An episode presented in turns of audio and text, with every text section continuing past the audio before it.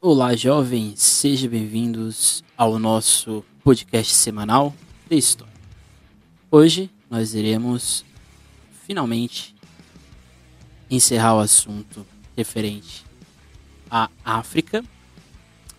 No caso, hoje nós vamos fazer uma reflexão referente ao processo de dependência e guerra civil, tanto de Angola quanto de Moçambique. Ok? Então esse é o ponto aí principal que a gente vai ter e nós iremos discutir aqui hoje. Bem, hoje nós vamos também ter como plano de, de fundo as obras literárias indicadas na aula passada. Dois autores angolanos e um autor e uma autora moçambicanos que vão falar exatamente sobre o aspecto das localidades existentes nesses dois países. Bem, antes de mais nada, a literatura no continente africano, de certa forma, de forma geral, ela é bastante recente, se a gente for pensar em relação, por exemplo, ao Brasil. No Brasil a gente tem aqui uma tradição literária, se assim podemos dizer, escrita, que está acontecendo há muito tempo.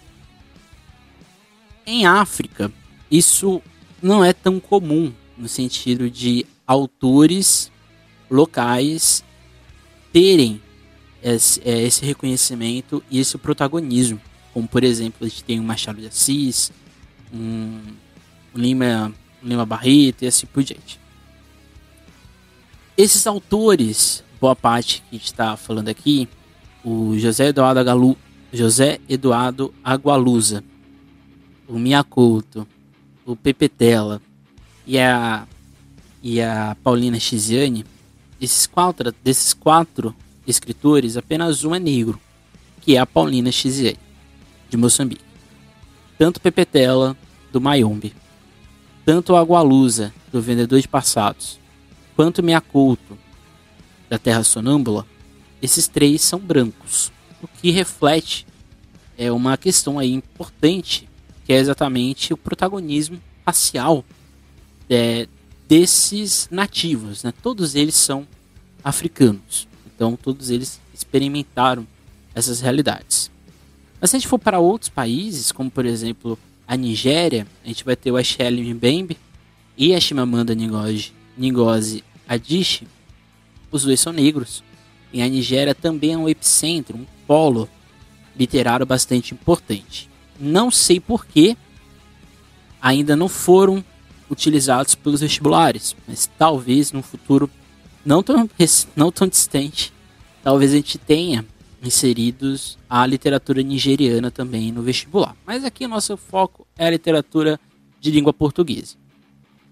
Todas essas obras literárias, e aqui acho que é uma, uma algo também muito comum dessa literatura africana recente, é todas elas estão impregnadas, todas elas possuem como um grande fator primordial da sua narrativa o contexto histórico no qual esses países estão vivendo.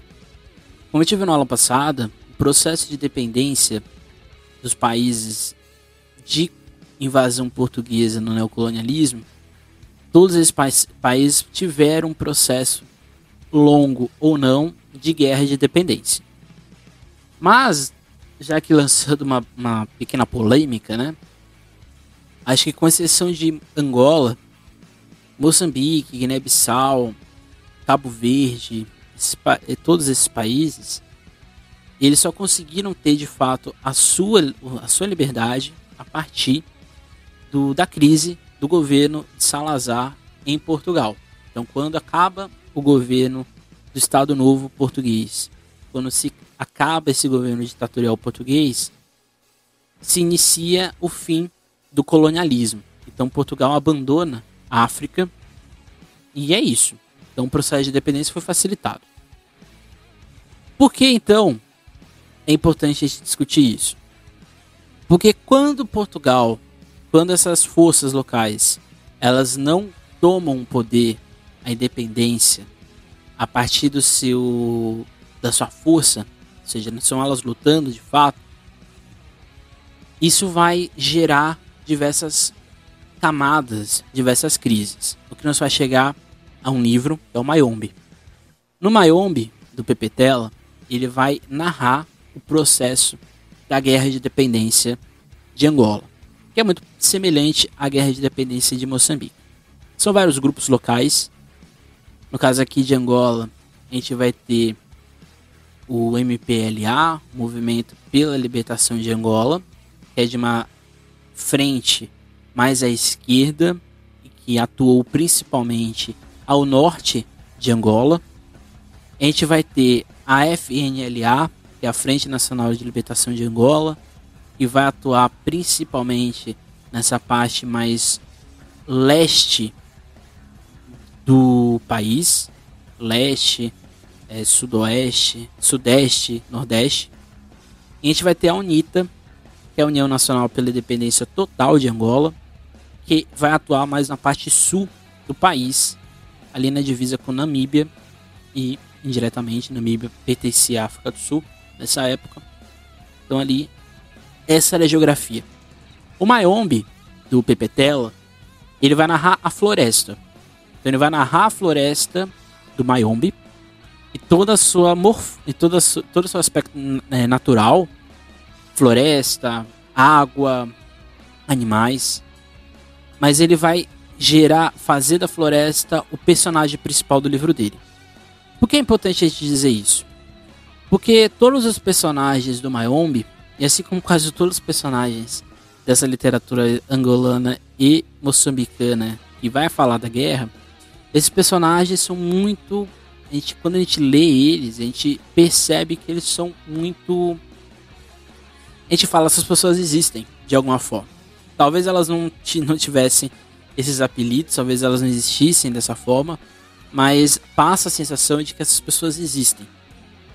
Isso é uma, é uma qualidade, eu diria, do processo de oralidade africano, principalmente desses países em que a tradição escrita não é tão longa quanto, por exemplo, a oralidade, que é o caso aqui de Angola e Moçambique. Então isso faz com que os personagens sejam muito vivos, e os personagens também sejam muito presentes da nossa realidade. Em Mayombe, a gente tem a percepção, quando Pepetela vai narrando a guerra de independência de Angola, foi uma guerra, primeira, acima de tudo, cruel, e foi, muita gente morreu. Era também uma guerra étnica, porque dentro dos próprios grupos, seja no norte, na parte leste, na parte sul dos países, existia uma rivalidade ancestral muito grande de, etnias. Angola tem 18 etnias que não tem contato próximo, elas não são amigas, elas não têm esse compromisso histórico. Então, ou seja, era uma guerra fragmentada desde o início. Então, o que une essas, esses grupos, né, esses três grupos em Angola, vão ser exatamente os posicionamentos políticos e principalmente as interferências externas todo esse, todo esse processo de dependência da África vai ser totalmente marcado pela Guerra Fria. Então, se a gente está falando de Guerra Fria, a gente está falando de oposição, principalmente uma oposição política e geopolítica, tanto de União Soviética quanto dos Estados Unidos. O MPLA, por exemplo, ele era apoiado pela União Soviética e por Cuba. A FNLA ela era apoiada exatamente pelos Estados Unidos, ou parte dos Estados Unidos. E a UNITA ela era apoiada exatamente pelo governo do apartheid da África do Sul. Então são três perspectivas diferentes, distintas, de apropriação desse território. Então, quando Angola vai passar pelo processo de independência que vai ser em 1975, isso vai gerar um, um agravamento da realidade existente do país. O país não vai ser independente de um dia para o outro, pelo contrário, ele se torna independente quando Agostinho Neto ele pega, ele assume o poder e ele vai exatamente proclamar que essa região, ou que Angola, de fato era um país livre, um país liberto, um país que estava totalmente despregado da realidade portuguesa, mas isso vai gerar um processo grande de guerra civil. E de novo a gente retorna ao Mayombe. Embora o Mayombe só fale da guerra de independência, quando a gente vai lendo o Mayombe, a gente vai percebendo que toda essa realidade existente dentro do livro era muito difícil de ser, como posso falar, amarrada ou solucionada como um simples processo de dependência. Por quê?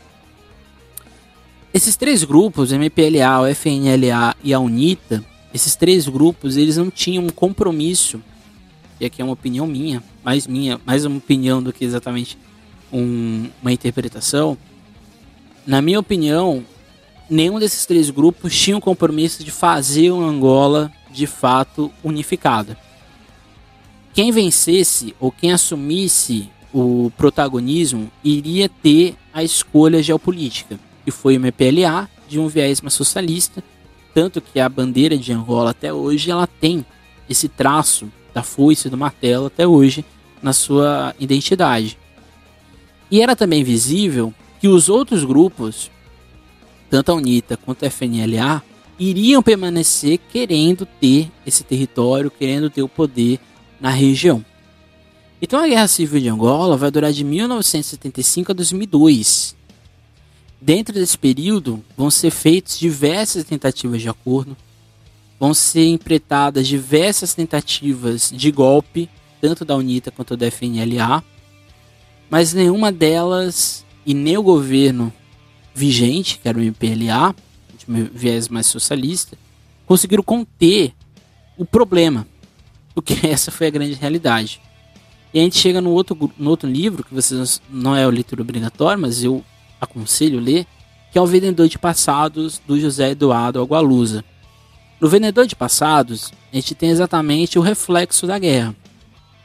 Se no Mayombe Pepetela lhe mostra que a guerra ela foi uma e esse conflito da guerra de independência foi um conflito cruel, agressivo e que desumanizou toda a ideia de indivíduo dentro do conflito, no Vendedor de Passados vai ser passado para nós que a memória, a experiência de guerra da Guerra Civil Angolana gerou um apagamento de memória. Então as pessoas não querem lembrar do seu passado. As pessoas têm medo de lembrarem daquilo que aconteceu, que foi a guerra. Então, de certa forma, no vendedor de passados, as pessoas que saem do processo de guerra civil, elas têm medo delas mesmas. Isso é de uma profundidade muito grande. Por que é importante a gente discutir a memória nesse processo de dependência e da guerra civil angolana que vai acontecer de 75 a 2002? Porque, de certa maneira, a memória desses, desses combatentes, desses líderes políticos, vão estar totalmente permeadas por interesses. Então a gente vai querer esquecer de certas coisas, a gente vai querer lembrar de certas coisas. Então José, José Eduardo Galusa, ele vai ter vários personagens. O principal deles é exatamente uma lagartixa, que vai estar sempre é, em conjunto com João Félix, que é o personagem principal, e essa pessoa que vende passados. E o que é vender passados? Chego, eu chego nessa casa, na casa do João Félix, e eu vou conversar com ele do que eu quero que seja meu passado. Então, de 75 a 2002, eu quero apagar que eu era um general, que eu matei milhares de pessoas, que eu expropriei a liberdade do meu povo. Um exemplo aqui, embora esses exemplos aconteçam no livro. Eu quero, vou até ele e ele vai escrever um passado para mim. Ele vai vender uma memória. Mas é impossível vender memória. É impossível apagar o passado. Por mais que a gente queira. E esse talvez seja o grande legado aqui para encerrar essa parte de Angola. Angola é um país que até hoje passa por diversas dificuldades, um dos países mais pobres da África. Mas é um país que sabe do seu passado. Não só sabe, como tenta enfrentar ele pode ser que seja de uma forma correta, abrupta ou não, mas a grande discussão do processo de independência de fato que vai acontecer em 2002, quando a gente tenta um, um princípio de paz que até hoje não, não é duradouro, o que fica né, da literatura angolana é exatamente essa reflexão de memória. essa reflexão de que esse passado não pode ser esquecido e que esse pagado não pode ser esse passado não pode ser mudado. Ele está ali acontecendo e ele vai ficar pro resto da vida. Basta nós sabemos lidar com ele, que é algo muito parecido com o regime do apartheid na África do Sul e com a Comissão de Memória da Verdade da África do Sul, que é bastante é bastante foi, né? Não, foi bastante é, agressiva nesse sentido. Ela não deixou a possibilidade ou a margem de se deixar pontas soltas no ar. E assim a gente chega em Moçambique, que eu acho que é o mais interessante aqui para vocês, porque são as duas obras obrigatórias do vestibular. Tanto o Niket, uma história da poligamia, quanto Terra Sonâmbula, do, é, do no Miyakoto. Vamos começar aqui pelo Miyakoto, que aqui a gente já vai narrar aqui o processo de dependência e a guerra civil moçambicana. O processo de dependência de Moçambique, ele é muito, ele ocorre em paralelo com o de Angola, porque vai acontecer exatamente em 1975. Só que diferente de Angola, aqui em Moçambique a gente vai ter uma unidade nacionalista, que é exatamente o Frelimo, que é a Frente de Libertação de Moçambique. O Frelimo, ele vai ser forte, principalmente no norte e no sul de Moçambique, e ele vai engolindo as possibilidades portuguesas até chegar em Maputo, que é a capital, no caso, é, de Moçambique. O Frelimo, por ele ser uma unidade, é, ele ser um movimento, ele vai atrair os diversos tipos possíveis. Então, diferente de Angola, espirrei, espirrei de novo. Diferente de Angola, que a gente vai ter um, uma divisão em torno do mesmo objetivo, aqui em Moçambique a gente vai ter no mesmo grupo diversas vertentes, diversas interpretações do que deve ser o futuro de Moçambique, mas todos estavam ali, entre aspas, lutando para o fim do, da colonização existente pelos portugueses. Então esse aqui é um ponto, acho que é importante da gente colocar e pontuar é, logo de cara. Assim como Angola, quando acaba o governo português, né, o Império Português de Salazar, do Estado Novo, e se inicia lá a República de Portugal, indiretamente toda essa luta que já estava acontecendo em Moçambique vai ser endossada de fato com a libertação. Só que antes, em setembro de 74, nos acordos de Lusaka, já estava meio que definido o destino da independência de Moçambique. Era só um, um, um estalo. E o estalo foi exatamente a Revolução dos Cravos, em 75, que aí sim vai proclamar oficialmente a independência de Moçambique. Só que, aí aqui a gente volta para a grande questão. Esse movimento, que era o Frelimo, né, a Frente de Libertação de Moçambique, ele vai se repartir em dois. A gente vai ter esse movimento, que é um pouco mais à esquerda do Frelimo. O Moçambique também tem essa, na sua iconografia, parte disso até hoje, né, na sua bandeira. E a gente vai ter, dentro de saindo desse grupo, o Renamo, que é exatamente a Resistência Nacional de Moçambique. O Frelimo, ele era um pouco mais aberto a outras possibilidades de Moçambique. Então era uma Moçambique, de certa forma, um pouco mais progressista. Já o Renamo, não. O Renamo ele queria que as elites moçambicanas assumissem esse poder. E aqui a gente chega no, no Miyakoto, né? O Terra Sonâmbula, ele tem esse nome, não é de, de, de, de propósito. Ele tem o objetivo de falar que essa Moçambique, libertada de 75, ela não tinha despertado. Ela estava sonâmbula. Ela estava andando sem condição ou sem conhecimento do seu presente e do seu futuro. Mas não sabia também do seu passado. Então, ao longo, ao longo de todo o livro do Terra Sonâmbula, a gente vai ter esses diversos contrastes. Talvez o momento mais emblemático do livro é a parte da baleia.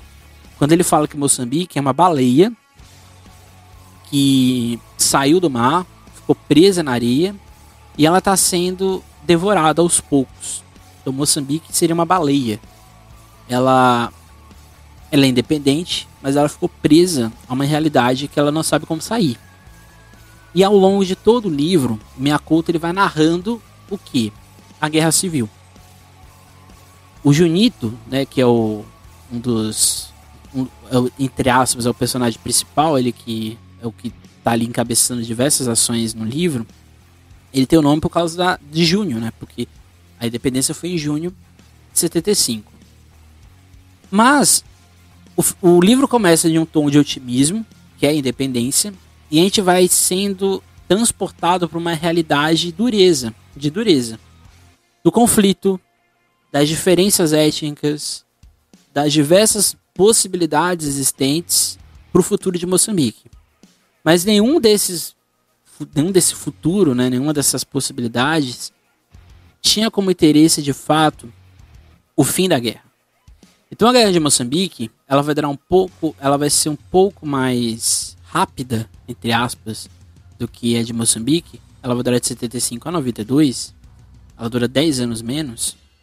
Mas ela vai deixar, assim como Angola, milhões de pessoas mortas, milhares de pessoas sequeladas e, acima de tudo, um, um arrasto de um país que parece que não, vai, não, não sabe o seu futuro. E aqui a gente chega no livro da Paulina Chiziane, por quê? Por mais que o livro, em tese, ele, ele seja. Ele é bem engraçado, inclusive, né? Quem lê vai se deparando com passagens que são muito engraçadas, outras que são muito pesadas e outras que são bastante reflexivas. Mas quando ela. É, essa, esse, esse confronto né, entre a Rami e o Tony, ele é interessante porque ele mostra a herança desse passado de dependência e da guerra civil, que é o que? Essa, essa mácula do colonizado que foi deixado em Moçambique. Então essa lógica do, da monogamia com a pologamia, da, com a poligamia, essa lógica de um Estado que desmembrou toda a sua realidade é muito visível no livro. E também é visível quando ela vai falando das regiões, tanto a norte quanto a sul. A região norte de Moçambique, ela fica ali, faz divisa com Botsuana e, Quênia, se não me engano. Nessa parte do país, de fato, Moçambique não foi tão afetada quanto foi a parte sul, que é a área de proximidade com a África do Sul. Isso fica também claro no livro. Quando ela fala que as mulheres do sul, elas são mais, vamos dizer assim, colonizadas que as mulheres do norte.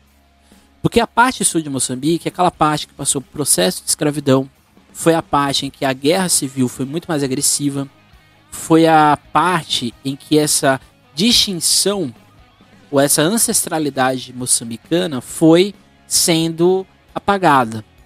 Diferente da parte norte, em que diversos aspectos das culturas até então existentes, desde o processo de invasão portuguesa até o processo de independência, entre aspas, se mantiveram por causa de diversos interesses. Entre eles, porque nessa região não estava próximo da África do Sul, então, portanto, não estava naquela produção de diamante é, constante que assolou todo o país. Então, se Miyakoto ele está narrando o processo da desfiguração de Moçambique depois da, da, independência e todo o processo da guerra civil, e ele deixa no final também bem claro que esse país ele tem uma estrada ainda a percorrer e que essa estrada, assim como a literatura angolana não pode apagar o seu passado, a Paulina Chiziane mostra o reflexo disso para a sociedade de Moçambique, principalmente essa, essa sociedade moçambicana na área urbana, que é onde ela está fazendo toda a análise dela ali em Maputo. Por mais que ela tenha contato com outras mulheres de outras regiões, de outras etnias, ela está narrando essa, essa, esse apagamento urbano de Maputo, esse apagamento urbano da colonização do neocolonialismo português. Isso deixou uma região, um país totalmente machista, um país extremamente agressivo para a mulher. E eu acho que isso vem é, dar também um grande aparato da importância é, do livro.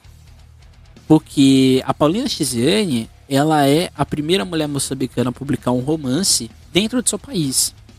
E o, o Niket, só confirmar aqui com vocês, a primeira publicação dele foi em 1900. Deixa eu ver aqui. Deveria ter pesquisado isso antes, né? Foi publicado a primeira, a primeira publicação foi em 2002, então, ou seja, 10 anos depois da independência, da, do fim da Guerra Civil, do Acordo de Paz. Então, ou seja, demorou muito tempo para ela ter essa publicação de um livro, né? E você pensa, né? Em 2002, a gente vai ter a primeira mulher negra dentro de Moçambique a ser famosa, a ser reconhecida pela sua literatura. E por que isso é importante? Porque esse livro, né, ele foi escolhido e porque ele é importante. Primeiro, porque ele narra o processo, o fim da guerra civil de uma outra forma. Ele coloca a mulher e as diversas questões que ela tem que passar numa sociedade machista para ela, entre aspas, sobreviver. Não é à toa que, para mim, a grande, o grande momento desse livro é quando ela vai conversar com a conselheira amorosa, né, que vai dar aula para ela de como prender o marido dela com ela. E ali ela vai, ela vai se descobrir como mulher, ela vai descobrir as outras mulheres dentro das suas particularidades, e ela vai ter de fato um insight do que é ser mulher dentro da sociedade, dentro de Moçambique. Outra coisa muito importante é o diálogo que ela tem com ela mesma a partir do espelho. E aquilo ali fica também muito nítido os traços desse passado que foi deixado em Moçambique, que Moçambique talvez nunca quis. Que é exatamente o que? A desconfiguração da sociedade tradicional ou dessa sociedade existente em Moçambique antes de Portugal. Eu não estou aqui querendo fazer um juízo de valor, porque de fato a África mais contemporânea ela é extremamente machista seja na Nigéria, seja em Angola, Moçambique, no Egito nem se conta, Argélia também nem se conta, ou seja, o continente em si se tornou muito machista. Mas eu quero que a gente lembre, volte lá no início das nossas aulas. A sociedade africana ela se consolidou dentro da sua rede matrilinear, dentro da mulher, a mulher como uma figura central. Quem vai desconfigurar tudo isso é o processo colonial. Vai acentuar a ideia do patriarcado, vai acentuar ou, in, ou de certa forma influenciar as alterações existentes dentro dessas regiões, o que vai gerar e vai herdar nesses países, e aqui tanto no, em Angola quanto no livro da Paulina, fica bem visível isso, que é o que? O que se herda é essa tradição do colonizador em detrimento de todo o passado, de toda a cultura do colonizado que não é colonizado. Ele tem seu passado, ele tem sua ancestralidade e ele tem os seus traços. Por isso que eu, eu aqui passo para vocês o seguinte: quando a gente pega esse livro da Paulina e da Minha Couto, que são os livros que vocês têm que ler para o vestibular, eu quero que vocês lembrem que tudo isso que está sendo narrado está dentro de um, um, uma realidade que não é exatamente uma realidade como talvez aconteceu. Mas tudo que está sendo narrado e escrito aconteceu. Pode não ter sido com os autores, mas eles sabem, eles estão narrando a história viva de seus países. Então, tanto o Terra Sonâmbula quanto o Niket, esses dois livros, eles são documentos históricos da história de Moçambique. Assim como o Mayombe e o Vendedor de Passados são documentos históricos do passado de Angola.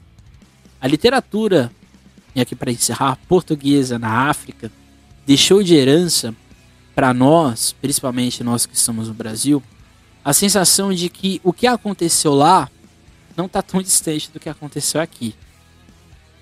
E aqui agora se direcionando somente para Moçambique, a gente tem muito evidente que tanto a, escrita do Miyakoto quanto da Paulina são profundamente verdadeiras. A gente lê e a gente entende que aquilo que está acontecendo tem um sentimento por trás.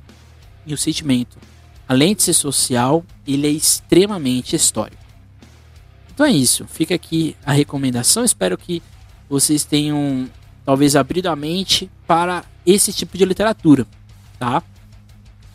Se vocês quiserem os livros, quase todos eles são encontrados facilmente em PDF, tanto Mayombe do Pepe Tela, quanto Terra Sonâmbula do José Eduardo Agualusa, tanto o Terra Sonâmbula do Miyakoto, e eu acho que vocês encontram também já em PDF o Niket da Paulina Chiziane. Leiam eles não pensando no vestibular. Leiam eles como uma possibilidade, uma outra possibilidade de reconhecer ou de conhecer o passado recente de Angola e Moçambique. Fica também um convite para vocês lerem os outros autores, o Achelle Mbembe e a Chimamanda Adichie. Eles são um pouco mais de um, um outro tipo de literatura, mas aí fica para um outro tipo de contexto, que o caso deles é um pouco mais diferente que a Nigéria. Mas é isso, gente. Espero que tenham gostado. Amanhã nós vamos iniciar o fim da nossa disciplina, quando a gente vai lembrar da Primeira Guerra Mundial. Então é isso. Até mais. Tchau. Nunca esqueçam e nunca deixem de estudar.